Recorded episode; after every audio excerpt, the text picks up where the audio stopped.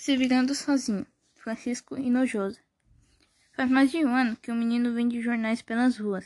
Quando completou dez anos, os pais dele fez ele dizer adeus à escola e levaram para um depósito cheio de jornais.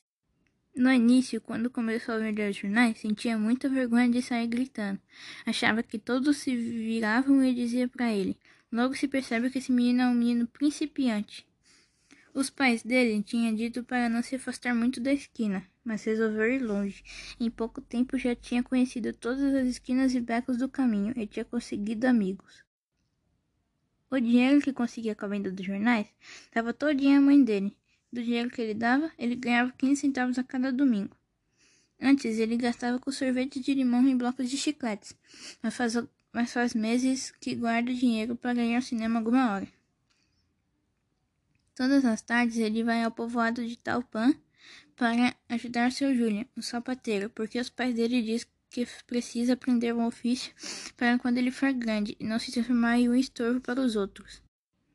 A verdade é que ele não ensinou nada, mais do que pegar solas e saltos, e saltos, arrumar cordões e engraxar sapatos para que sejam devolvidos e consertados a seu dono.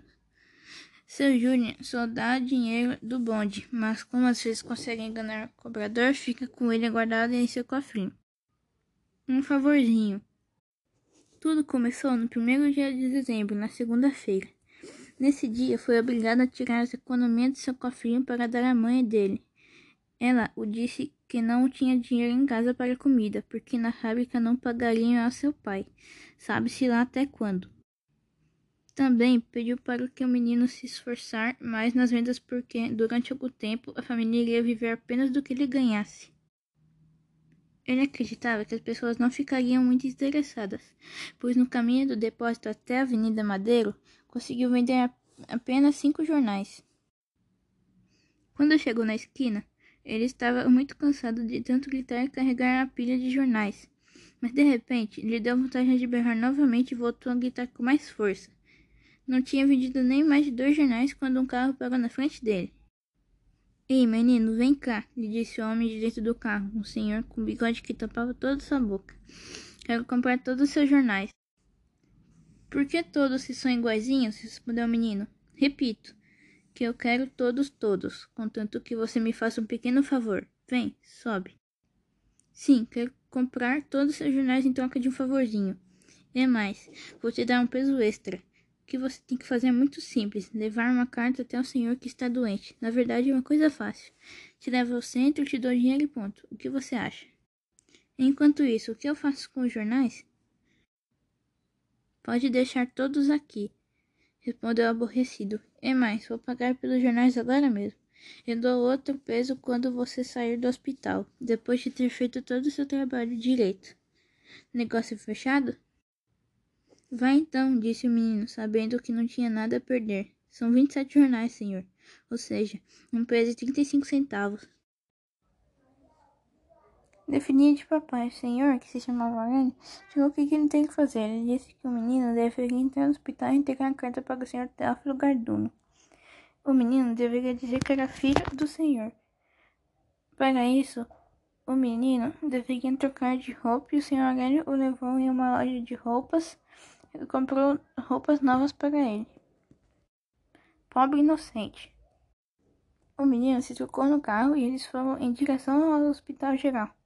Chegando lá, o menino entrou e sentiu o cheiro que o fez lembrar-se da clínica onde tomou vacina.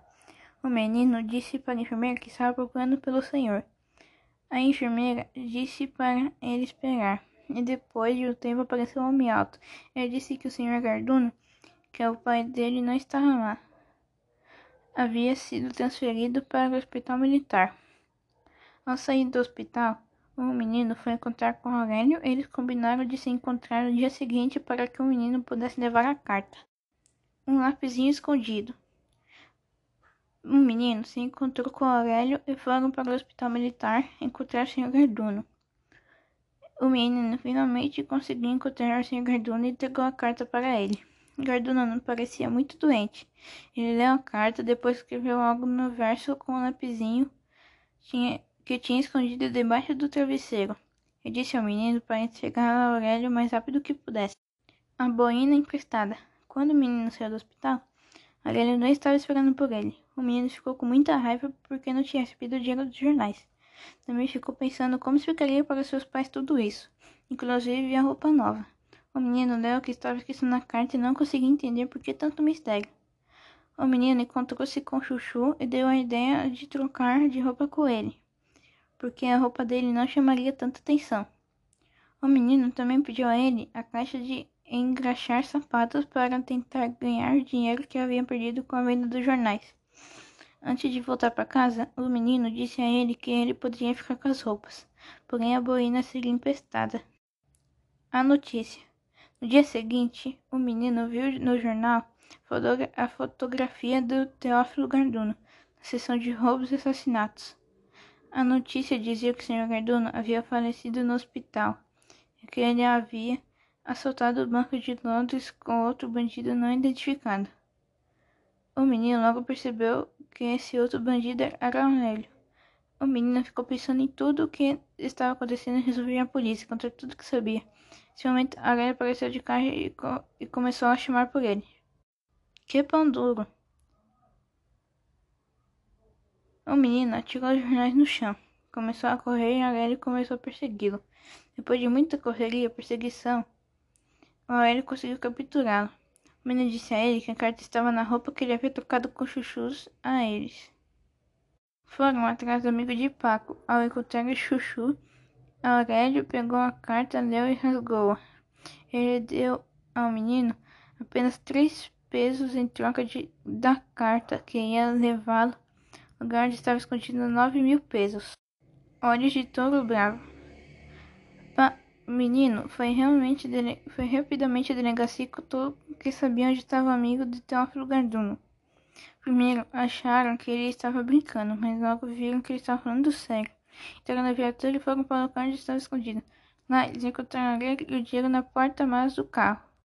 Se virando sozinho, ao voltar da delegacia, os jornalistas tiraram fotografias do menino e lhe fizeram várias perguntas. O menino ganhou entradas para o ciclo circo, para o cinema e para o futebol, além de uma recompensa de 50 pesos de Banco de Londres e México. No outro dia, ao chegar no depósito de jornais, o dono est estava parado na porta a mostrar o menino na manchete. Menino Poiô, um menino jornaleiro de 12 anos, ladrão dos 9 mil pesos. E mais adiante dizia ainda, segundo conta Paco, tudo foi muito simples. Descobriu se virando sozinha. Como pode?